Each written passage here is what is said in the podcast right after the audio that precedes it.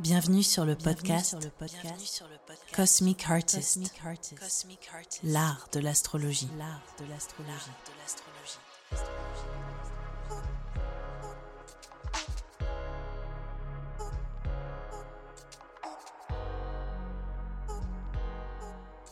Comme tous les dimanches, on se retrouve pour un nouvel épisode et celui-ci est dédié aux descendants et à la maison 7 comme indicateur de notre vie relationnelle nous allons explorer le descendant signe par signe et les planètes qui se nichent en maison 7 pour mieux comprendre vos dynamiques sentimentales, mais aussi votre potentiel évolutif au sein de votre vie relationnelle.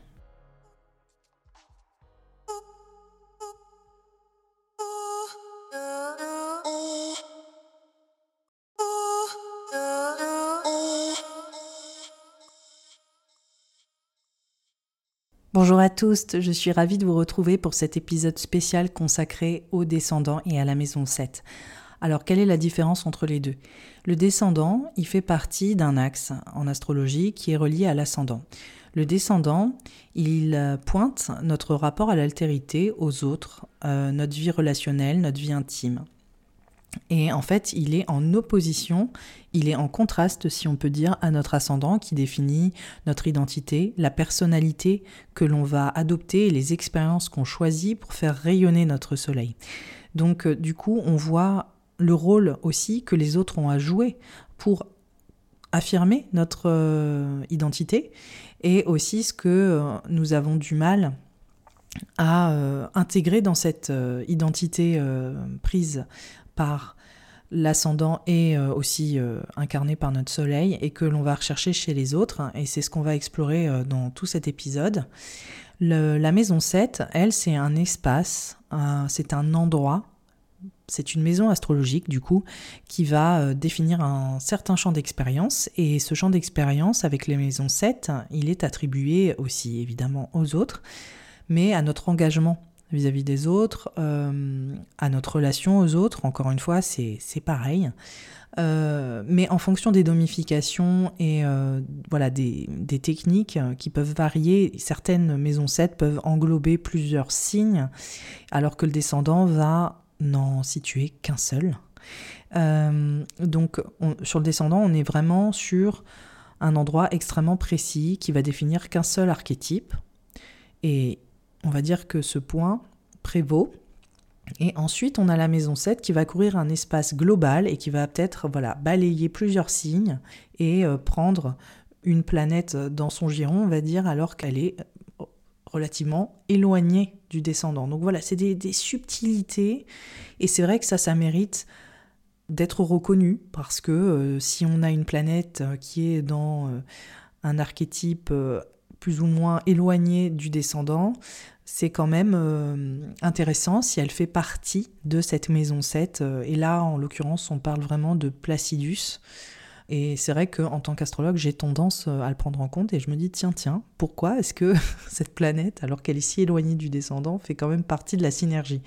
J'ai eu une question sur Instagram qui me demandait si on devait prendre les trois, par exemple, si une personne avait trois signes différents dans la septième maison.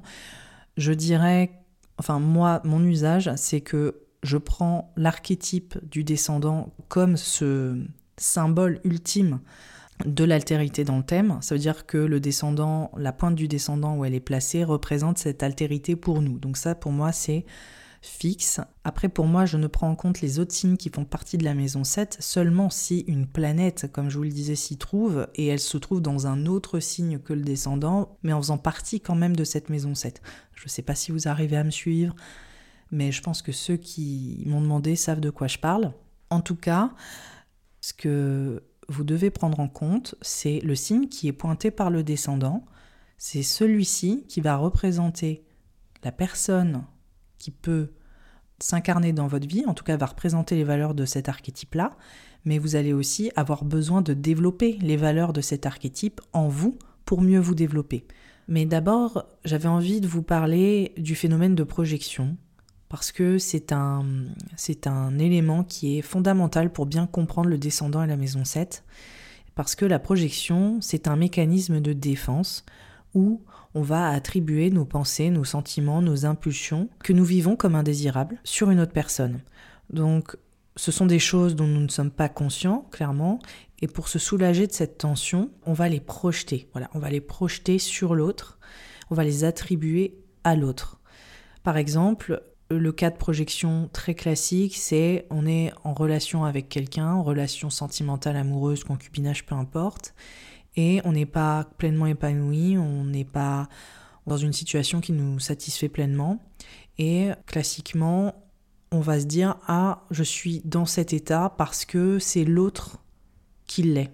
Ça paraît absurde quand je le formule comme ça en m'écoutant, mais ça veut dire par exemple on va voir l'autre, on va dire j'ai l'impression que tu me désires moins, j'ai l'impression que que tu me regardes plus, alors qu'en réalité c'est parce que au départ on est déjà nous en train de remettre la la synergie de la relation en question, mais vu que euh, c'est quelque chose qui est peut-être euh, un petit peu trop violent à admettre, on va le projeter, projeter ces, pensées-là sur l'autre en se disant que si on n'est pas pleinement satisfait, c'est que l'autre ne l'est pas, alors qu'en réalité, l'autre n'a absolument rien demandé. Voilà. Ça, c'est un classique, mais sinon, ça peut être aussi euh, largement sur des qualités qu'on a, mais qu'on n'arrive pas à, faire rayonner, qu'on n'arrive pas à incarner pleinement, et donc on va prendre euh, quelqu'un dans notre vie et on va projeter nos qualités, nos capacités, nos rêves sur cette personne et on va la pousser à les réaliser pour nous. Alors là, je pense qu'il y a un million d'exemples qui sont valables euh, pour euh, exprimer cette dynamique-là. Et, et, en gros, ce phénomène-là, il est propre à l'axe de l'ascendant et du descendant et il est propre à la maison 7. La projection, on la fait tous de temps en temps. Ça fait partie du travail psychologique qu'on doit faire pour découvrir et comprendre les traits que nous avons reniés. Et on est souvent attiré ou on attire des personnes qui ont ces traits parce que on ne peut pas les reconnaître en nous-mêmes. Donc intuitivement, on essaye de combler ces manques apparents et d'apprendre d'eux en les intégrant à la rencontre de l'autre, même si évidemment c'est un choix que qu'on fait totalement euh, malgré nous parce que il est super difficile d'être aussi honnête avec soi-même et c'est pour ça qu'on est là à reproduire des schémas encore et encore en adressant des émotions, en adressant euh, des qualités, des défauts qui nous appartiennent mais au travers de l'autre. Donc par exemple, on va se mettre avec une personne qui est plus voilà, qui est toxique, qui est violente, qui est euh, là je suis dans des sujets un peu difficiles mais je pense qu'on a tous euh, vécu des relations qui peuvent être toxiques à un moment donné dans notre vie. Pour ceux pour qui ce n'est pas le cas, j'en suis très très heureuse pour vous. Et en fait, cette personne-là, elle va nous permettre peut-être d'adresser une colère qu'on n'a pas euh, reconnue jusque-là, dans notre, euh, dans notre passé qui est lié à notre, euh, voilà, à notre, à notre enfance, à, notre, euh, à notre vécu, et où, par exemple, elle va nous permettre, cette personne qui va représenter des choses extrêmement difficiles, de pouvoir réaliser que, en fait, on, on a peut-être été conditionné à vivre cette histoire quelque part, parce qu'encore une fois, on a déjà vécu des comportements euh, justement qui sont euh, nocifs, mais qui n'appartiennent finalement pas uniquement à cette personne, mais qui remontent à plus loin. Voilà. Et sinon, ça peut être sur des choses totalement euh, basiques de la vie au quotidien, de nous qui pouvons avoir un problème pour euh, établir une forme d'ordre euh, et, de, euh, structure dans la vie jour à jour, et on va se mettre avec quelqu'un qui est une sorte de maniaque et qui va pouvoir justement être dans une hyper conscience et un hyper contrôle et euh, ça, ça va nous permettre de voilà, développer et d'intégrer ces parties-là comme si cette personne allait représenter un coach. Et vice-versa, euh, nous, on peut apprendre à cette personne à lâcher prise, à être beaucoup plus dans une écoute euh, intuitive du monde, etc. Donc en fait, il y a autant pour nous de moyens de nous élever et euh, d'apprendre et de se nourrir l'un et l'autre. Et euh, l'altérité peut être aussi une espèce de bouton, un détonateur qui peut euh, nous permettre de nous faire évoluer en réalité vers un nouvel état de conscience, même si ça peut passer dans la douleur. ça nous permet aussi voilà, de débloquer des situations et de nous révéler à nous-mêmes. Le signe descendant, il est toujours à l'opposé de notre ascendant. Donc, pas besoin de sortir ton thème astral, il suffit juste de connaître ton ascendant. Si c'est le cas, tu peux Google signe opposé au signe de ton ascendant et tu auras ton descendant tout simplement, c'est extrêmement simple. Il faut savoir que les planètes qui occupent la septième maison et qui euh, se rapprochent de ce, de ce descendant, mais aussi l'archétype qui se place à cet endroit-là, donne des informations sur la façon dont on choisit nos partenaires et décrit aussi nos partenariats et nos relations et euh, ce qu'on recherche justement. Ça nous donne des indications sur ces fameuses projections, sur les qualités et les problématiques que nous recherchons chez l'autre pour les intégrer en nous-mêmes. Donc voilà, je voulais faire un focus hein, sur la dimension de la projection parce qu'il y a vraiment plusieurs euh, niveaux de lecture et on peut être largement proactif pour euh, faire euh, évoluer ces énergies qui sont pointées par le descendant et la maison 7. Parce que c'est vrai que on peut être involontairement attiré par des personnes dont la carte du ciel met fortement l'accent sur le signe de notre septième maison. Et ces personnes, elles représentent des qualités qui nous appartiennent, mais qu'on refoule dans notre inconscient et qu'on essaye de vivre au travers de ce partenaire ou euh, au travers d'expériences relationnelles qui sont empreintes de l'énergie euh, de l'archétype euh, qui est sur le descendant et qui est dans la maison 7, pour nous apprendre à les reconnaître en nous-mêmes, afin de ne pas rester coincés dans ces projections et compter simplement toujours sur cette autre personne pour nous faire vivre cette énergie par procuration. Donc ça, ce serait vraiment beaucoup trop dommage. Le but, c'est vraiment d'avancer vers euh, cette énergie et de se de se l'approprier, quoi. Donc voici quelques éléments communs que l'on peut rechercher chez notre partenaire en fonction de notre signe descendant. Je vais explorer avec toi dans les grandes lignes, évidemment, le descendant signe par signe et t'expliquer aussi l'implication des planètes. Avec le descendant bélier, on est forcément ascendant balance. Alors, dans ces cas-là, on recherche un partenaire qui nous dynamise, un partenaire qui n'a pas peur d'exprimer sa colère, sa volonté, une personne qui affirme pleinement son individualité, qui n'a pas peur de trancher, une personne qui ose euh, peut-être bousculer les émotions des autres, euh, à l'inverse en fait hein, de, la balance qui cherche toujours à être euh, conciliante en fait. Hein. L'ascendant balance, c'est créer de l'harmonie et le descendant bélier, c'est une personne finalement qui s'en contrefou. Voilà, pour faire court. Une personne qui veut juste être elle, c'est tout. Et qui ne va pas chercher à arrondir les angles. Donc forcément, ce descendant-là, il va nous permettre de de voir un peu ce que c'est que ce spécimen de personne qui va euh, verbaliser ses besoins sans se soucier du reste et, euh, peut-être nous inspirer à faire aussi de même et à trouver une, une, forme d'équilibre euh, en fait en nous pour oser faire des choix qui vont dans notre sens uniquement sans culpabiliser. Avec le descendant taureau, on est forcément ascendant scorpion. Donc on est souvent attiré par des personnes qui nous aident à rester équilibrés, qui nous aident à rester ancrés. Ce sont euh, des partenaires qui sont fiables, qui sont plus paisibles, plus calmes, plus calmes que nous en, somme, avec cet ascendant scorpion. Peut-être des personnes moins anxieuses, des personnes qui euh, ont une sorte de sécurité qui est plus innée que la nôtre. Et forcément, c'est aussi des personnes qui savent prendre le temps de vivre et d'apprécier les plaisirs. Euh, terrestre, de goûter à la vie, d'être euh, moins dans un sentiment d'urgence que, euh, que cet ascendant scorpion peut nous donner. Oui, il peut y avoir une forme d'anxiété hein, qui, qui, est inhérente avec l'ascendant scorpion, de suranalyse, voilà, donc euh, quand on a un descendant taureau, on est forcément avec une personne qui euh, voilà, euh, nous dit attends, attends, pose-toi, ralentis, tout va bien. je veux dire, il n'y a pas de raison apparente pour que les choses tournent en ta défaveur. Enfin, c'est des personnes qui sont extrêmement source d'harmonie dans notre vie, quoi. Hein. Le taureau, c'est un signe vénusien, donc on peut être attiré par des personnes euh, qui profitent de la vie d'une manière dont nous, on a peut-être un sens de, une sorte de culpabilité à le faire. Avec le descendant Gémeaux, on est forcément ascendant Sagittaire. Alors on recherche quelqu'un qui fait preuve de légèreté, qui nous aide à pas nous prendre trop au sérieux, quelqu'un qui est peut-être plus jeune ou qui ou qui représente des valeurs qui sont plus jeunes, qui ne va pas suranalyser, qui ne va pas euh, peut-être euh, trop remettre en question les choses, ou qui, en tout cas, si elle le fait, elle le fait de manière plus intuitive. C'est vrai que les Sagittaires et les ascendants Sagittaires, là en l'occurrence, il peut y avoir une forme de gravité qui cache merveilleusement bien, mais quand on connaît un Sagittaire de près, il y a une forme de sobriété parce que c'est un signe qui a une vue d'ensemble, c'est un signe profondément humaniste, mais qui peut aussi... Euh,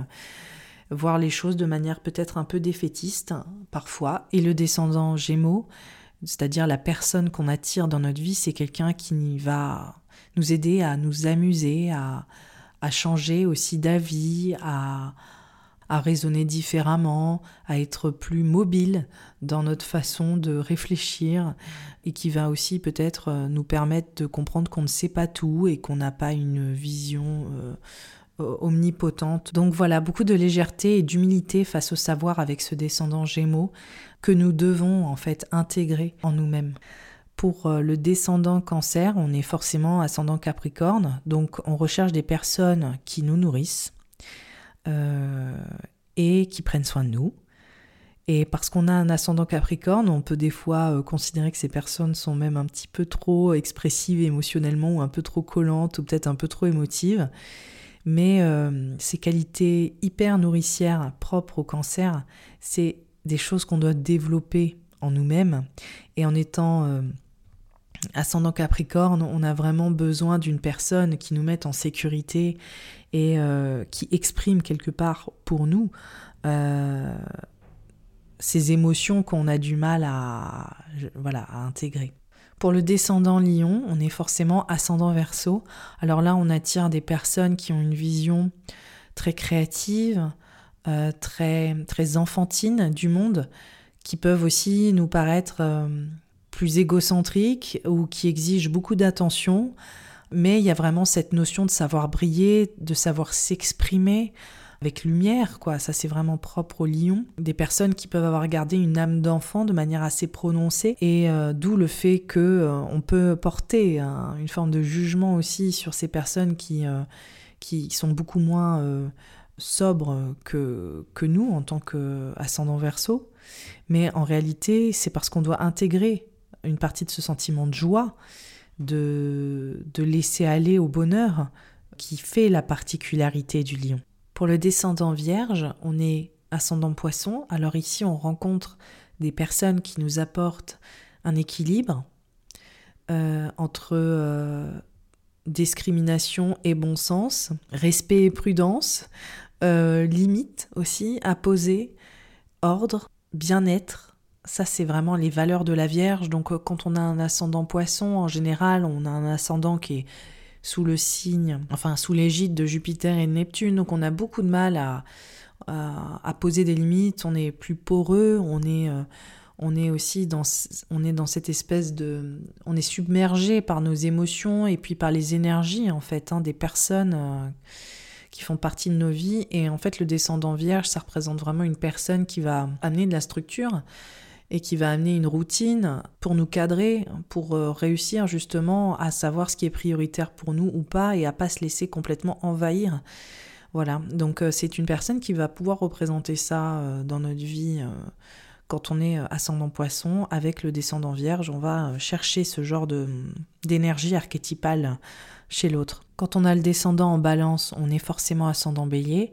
Alors là, en général, on cherche un partenaire qui est charmant, qui prend les autres en considération, qui est dans la séduction, qui est mesuré, qui est équilibré, qui est finalement dans, une façon de gérer les autres qui est pas du tout euh, à l'image de ce que de ce qu'on a l'impression de représenter. Je sais pas si c'est un peu alambiqué ce que je viens de dire, mais en général, c'est quelqu'un qui va harmoniser les difficultés dans laquelle se trouve un ascendant bélier. Un ascendant bélier, euh, voilà, il est très porté sur sa propre individualité, il est dans, en hyper-conscience de lui, de ses désirs, de ses, ses problématiques euh, personnelles. Et justement, on va généralement chercher quelqu'un qui va euh, essayer de d'arrondir les angles et de faire l'effort, le pas vers les autres que nous, on a du mal peut-être à, à mettre en place.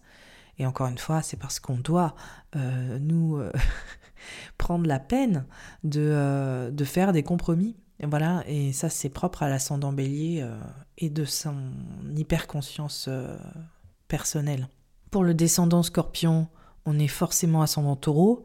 Alors dans ces cas-là, en tant qu'ascendant taureau, on cherche des personnes qui apportent plus d'intensité à notre vie, qui n'a pas peur des crises, qui n'a pas peur de fusionner profondément dans une relation intime et passionnée.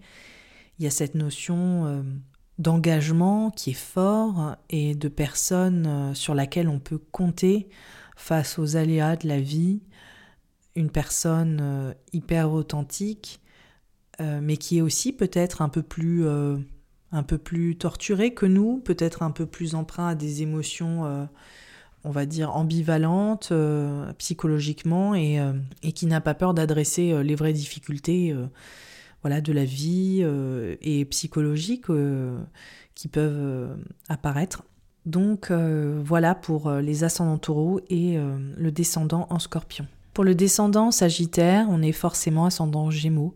Donc on est attiré par des personnes dont on peut apprendre, des personnes sages, des personnes qui peuvent nous transmettre des choses. Il peut s'agir de personnes, de pays ou de cultures différentes, mais euh, c'est surtout des personnes qui nous aident à maintenir un sens objectif, global, ou qui nous offrent des perspectives différentes sur, euh, la vie. Et là, le Sagittaire, euh, c'est quelqu'un qui nous ancre plus, qui nous permet de nous détacher de du quotidien et des petites choses euh, pour nous faire voir voilà euh, avec plus de grandeur euh, la direction dans laquelle on peut on peut s'orienter souvent on peut être attiré par des personnes qui sont plus mûres ou qui ont une expérience qui est tellement significative et différente de la nôtre qu'elle va forcément nous inspirer. Encore une fois, ça, ça montre bien que on doit intégrer euh, cette prise de recul et euh, ce grand champ d'expérience euh, par nous-mêmes et ne pas se reposer sur quelqu'un qui viendrait nous orienter,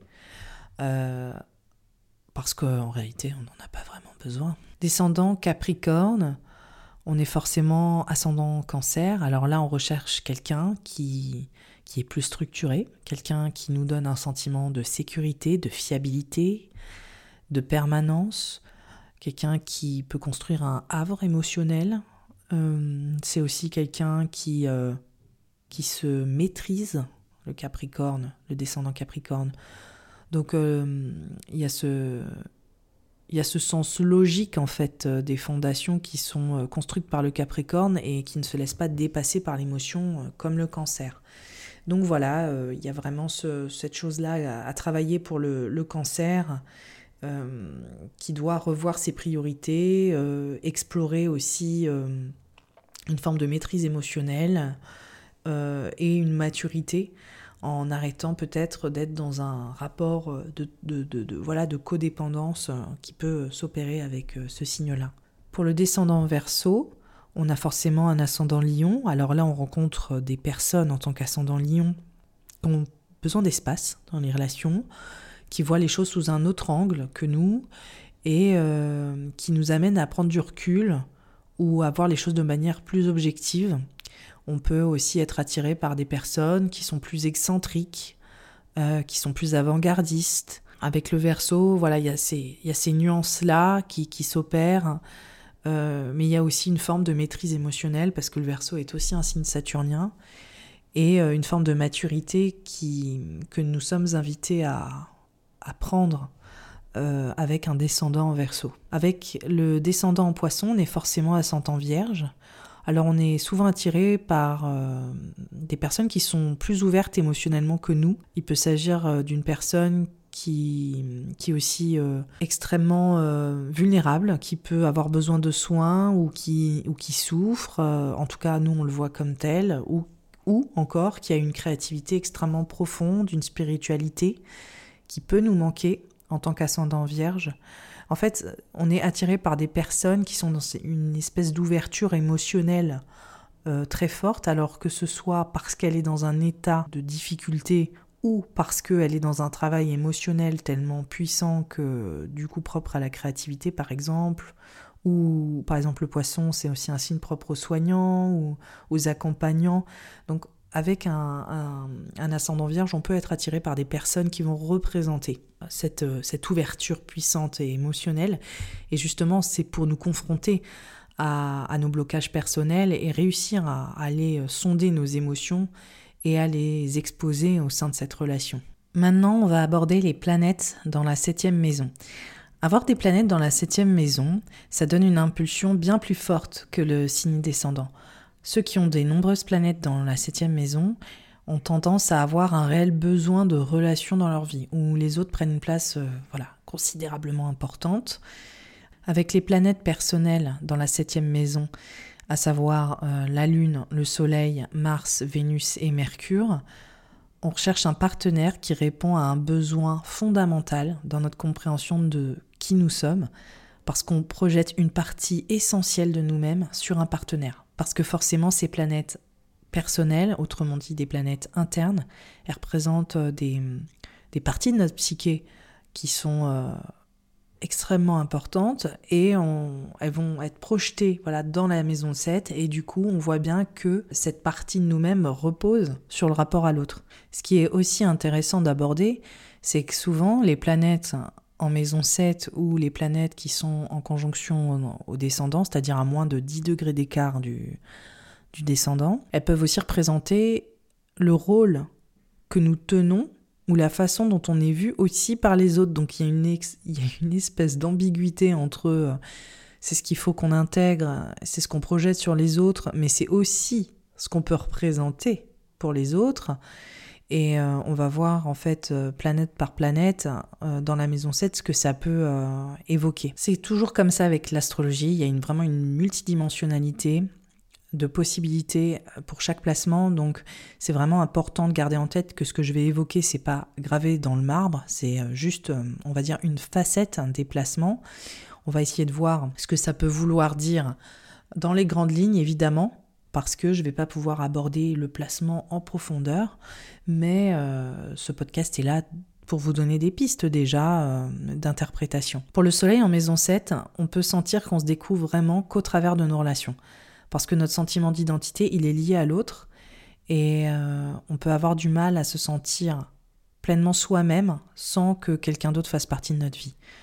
Pour la Lune, dans la septième maison, on peut avoir un, fort besoin de connexion émotionnelle parce que la Lune gouverne notre monde intérieur, donc euh, quand elle est euh, tournée vers les autres, forcément c'est ce qu'on cherche en premier.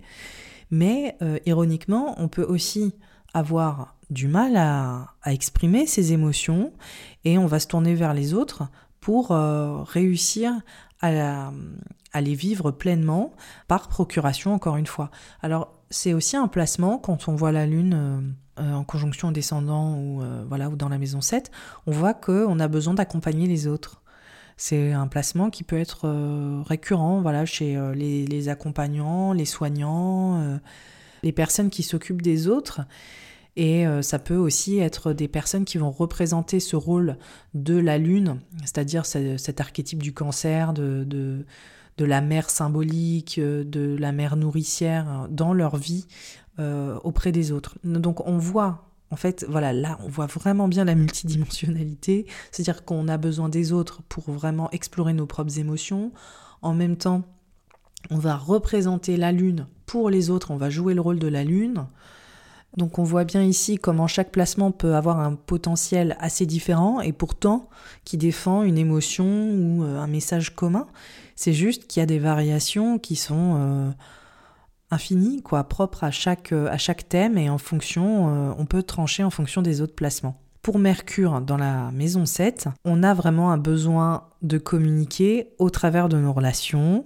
On cherche quelqu'un qui peut aussi communiquer ce que nous, nous avons du mal à exprimer. Donc il y a vraiment aussi une, immense emphase sur l'autre, mais de manière euh, de transmission, en, transmettant. Donc encore une fois, on peut prendre ce rôle mercurien pour les autres, euh, on peut être vecteur d'information pour les autres, et euh, on a besoin, un besoin viscéral d'être dans une communication tournée vers l'extérieur pour, pour vraiment la vivre de manière accompli. Voilà, pour euh, Vénus en maison 7, on peut avoir besoin des autres pour se sentir utile. On a besoin que les autres apprécient notre talent, apprécient notre valeur, que peut-être on a du mal à voir nous-mêmes. On va se reposer euh, sur les autres pour établir euh, notre valeur et pour avoir une forme de validation. Donc il y a vraiment cette ce, besoin, alors là, le besoin euh, sentimental, le besoin amoureux, euh, le besoin de connexion intime, il est, il est très fort. Il est très fort avec cette Vénus en, maison 7. Et puis, c'est quand même un très très beau placement pour l'harmonie. L'harmonie euh, sentimentale et, et, relationnelle. Avec Mars dans la septième maison, donc il y a plein de possibilités différentes évidemment. On peut avoir du mal à s'affirmer et du coup on va chercher à s'associer à quelqu'un, que ce soit dans notre vie professionnelle ou euh, dans notre vie sentimentale, qui va représenter les valeurs martiennes de courage, de combativité, d'affirmation, euh, pour qu'elle nous représente par procuration, quelque part. Cette personne avec des fortes valeurs martiennes ou scorpioniques, parce que Scorpion est gouverné par Mars, euh, qui ferait partie de notre vie pourrait nous servir de modèle justement pour développer euh, euh, cette énergie dans notre, dans notre vie. Après, on peut aussi avoir des personnes qui vont représenter Mars dans leur vie professionnelle et du coup dans leurs interactions sociales et relationnelles. De toute façon, quand on a des planètes qui se mettent en conjonction aux angles, on voit qu'elles jouent un rôle très très fort. Et quand c'est sur le descendant, comme je l'ai dit tout à l'heure, ça peut faire partie de notre métier. Et euh, c'est comme, voilà, on peut avoir des gens qui euh, travaillent euh, dans des métiers qui demandent beaucoup de courage, comme être pompier ou, ou être combattant, boxeur, etc. Parce qu'il y a ce besoin de se confronter à l'autre, il y a besoin d'être dans cette dynamique martienne avec les autres. Donc en fait, on voit autant, et ça encore une fois, c'est le thème qui va valider ça, mais on voit autant des gens qui peuvent avoir du mal à incarner Mars et qui vont le chercher chez les autres, et que des personnes qui vont représenter Mars. Mais dans tous les cas, il y a une forme de compensation euh, qui s'opère, et que ce soit une personne qui euh, fasse des sports de combat, ou que ce soit une personne qui euh, se sent impuissante, et qui va chercher quelqu'un qui va représenter Mars, il y a une compensation.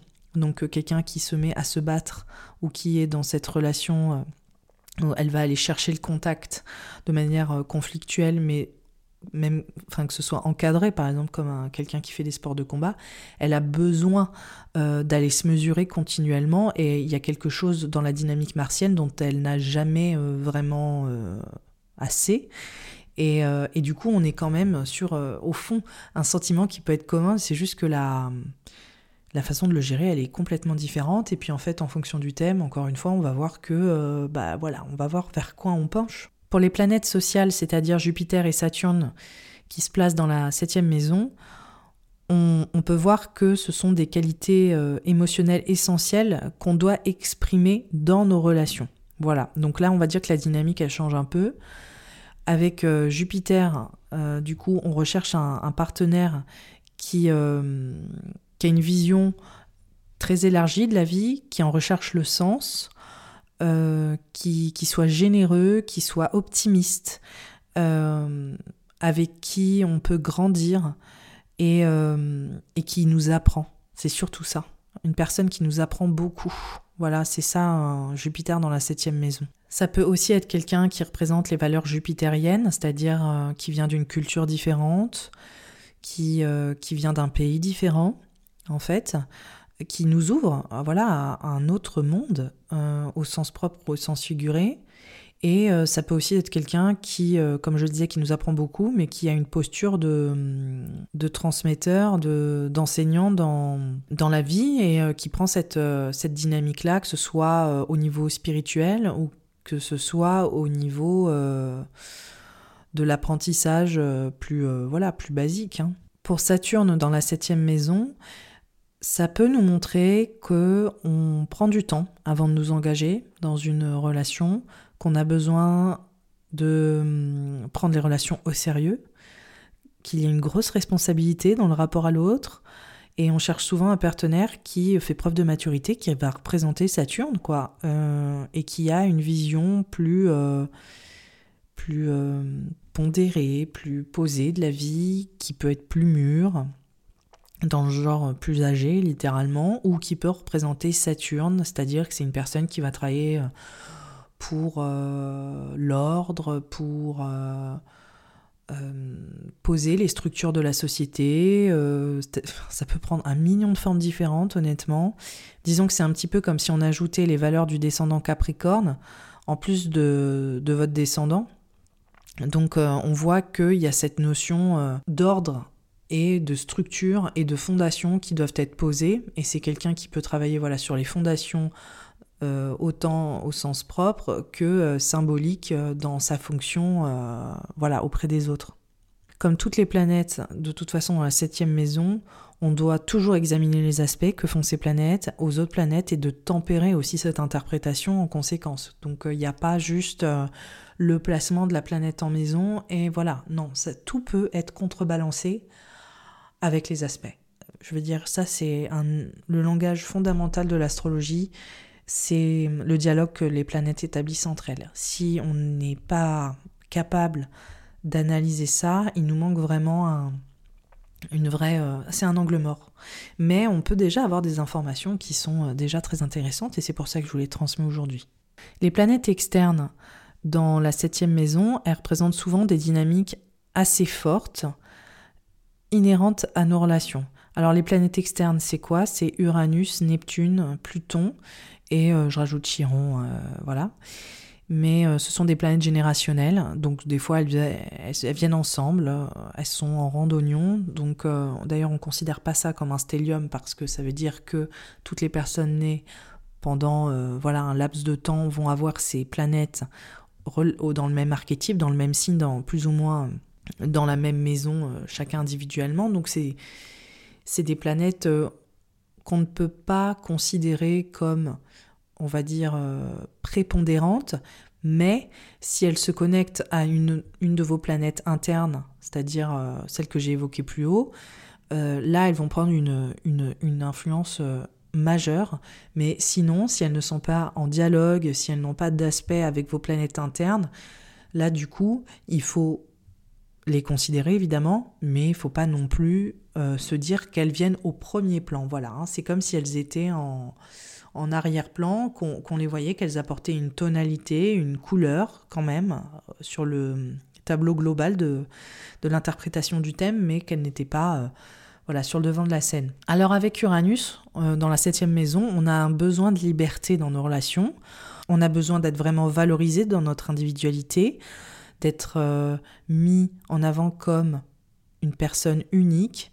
Euh, et on recherche aussi quelqu'un qui représente les valeurs uraniennes, c'est-à-dire quelqu'un qui, euh, qui est extrêmement indépendant, qui sait se démarquer, qui n'a pas peur d'aller contre le courant, qui est qui, ouais, qui, qui apporte aussi une bonne dose de d'excentricité dans notre vie ou qui nous change en fait de nos conditionnements, qui nous amène hors de nos conditionnements alors euh, souvent ça peut marquer un type de relation qui est non conventionnel et qui d'ailleurs nous convient mieux.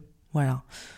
Euh, avec Uranus dans la septième maison, il faut explorer des choses, il faut explorer euh, des modes de fonctionnement amoureux ou relationnels qui sont plus peut-être plus libérés ou qui sortent de la norme. Avec Neptune dans la septième maison, ça montre souvent qu'on recherche des relations où on peut idéaliser un partenaire, on peut être attiré par quelqu'un qui a besoin d'être sauvé ou qu'on va sauver.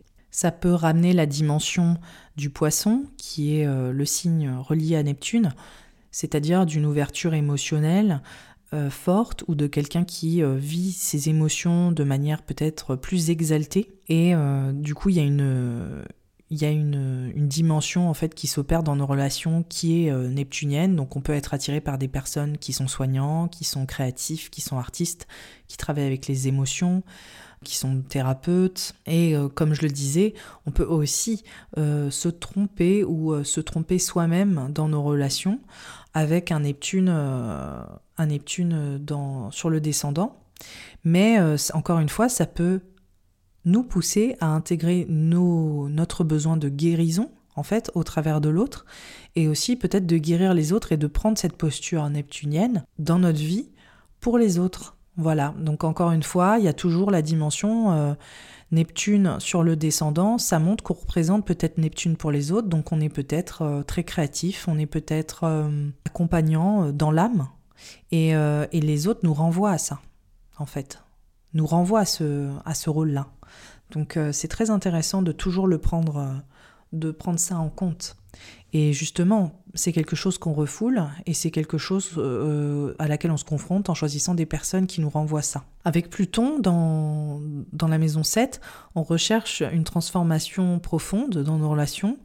On recherche des relations qui ont le potentiel de, de faire basculer nos vies, euh, qui soient intenses, qui soient passionnées et euh, qui nous transforment littéralement, il peut y avoir un, fort besoin de fusionnel en fait euh, qui peut se développer avec Pluton dans la maison 7 qui fait qu'il y a des, euh, des, tensions qui peuvent aussi être là avec euh, des, relations sentimentales qui peuvent être plus possessives où il peut y avoir de la jalousie. Pluton, en fait, euh, nous apprend à évoluer en fait au sein de nos relations. C'est une planète qui est fortement évolutive. Donc quand elle se situe dans les parages du descendant ou qu'elle est dans la maison 7, ça veut dire que on passe des steps de, de prise de conscience au travers de nos relations euh, aux autres. Donc c'est un placement qui est quand même très très important. Avec Chiron dans la septième maison, on peut se sentir blessé dans le domaine euh, des relations, dans notre confiance. Il y a un manque en fait de connexion à l'autre. On peut avoir l'impression que euh, on est un peu voué à souffrir et on a peur de nous impliquer aussi en fait. Donc il y a une espèce de Chiron, c'est le guérisseur blessé, donc il va définir un manque inhérent mais c'est aussi une zone de génie c'est aussi un endroit où en fait on n'a pas eu la proximité qui nous est due quelque part dans cette connexion à l'autre. Et ça veut dire qu'on va devoir la construire, on va devoir explorer ça, et finalement on va peut-être réussir à transcender ce manque et à en faire quelque chose d'encore plus grand. Donc il y a une vraie résilience dans ce chiron euh, dans la maison 7 ou en conjonction descendant. Donc il est difficile d'échapper à, cette guérison qui nous attend dans cette euh, maison 7 où on doit s'exposer émotionnellement et euh, savoir être vulnérable dans nos, dans nos interactions et dans notre vie sentimentale. On peut aussi, encore une fois, quand on a Chiron à cet endroit-là, représenter Chiron, être le guérisseur blessé pour les autres. Donc, encore une fois, thérapeute, accompagnant, créatif. Chiron est très très très euh, mis en avant euh, chez les artistes. Donc on peut représenter Chiron euh, pour les autres. Et d'une part, on peut être cette personne qui a du mal à se connecter, à, créer des relations émotionnelles profondes, et finalement transcender ça et devenir une personne qui aide à la connexion émotionnelle profonde. Donc voilà, c'est à méditer le potentiel d'un Chiron en conjonction au, descendant, en tout cas, il est euh, assez magnifique. Euh, je pense que si vous me suivez sur Instagram, vous connaissez mon affection pour Chiron. Euh, c'est normal, parce qu'il fait vraiment partie de mon thème de manière assez puissante, donc je, je, me retrouve très très fort dans ce dans cet astéroïde. J'ai terminé pour l'analyse de, de déplacement euh, du descendant et de la septième maison. Donc j'espère que ça vous donnera des pistes aussi intéressantes et euh, j'ai hâte que vous me donniez votre, votre point de vue. Si tu as aimé cet épisode, n'hésite pas à laisser un commentaire sur Apple Podcast, euh, sur YouTube, à mettre des étoiles, à le partager aussi parce que je sais que ça peut intéresser voilà, de mieux comprendre les dynamiques euh, des vies euh, relationnelles. Donc, euh, je te dis à très très bientôt. N'hésite pas à me contacter sur Instagram. J'y suis tout le temps. Je suis aussi sur Twitter. Donc, voilà, je suis tout à fait disponible pour des interactions. Belle journée ou bonne soirée.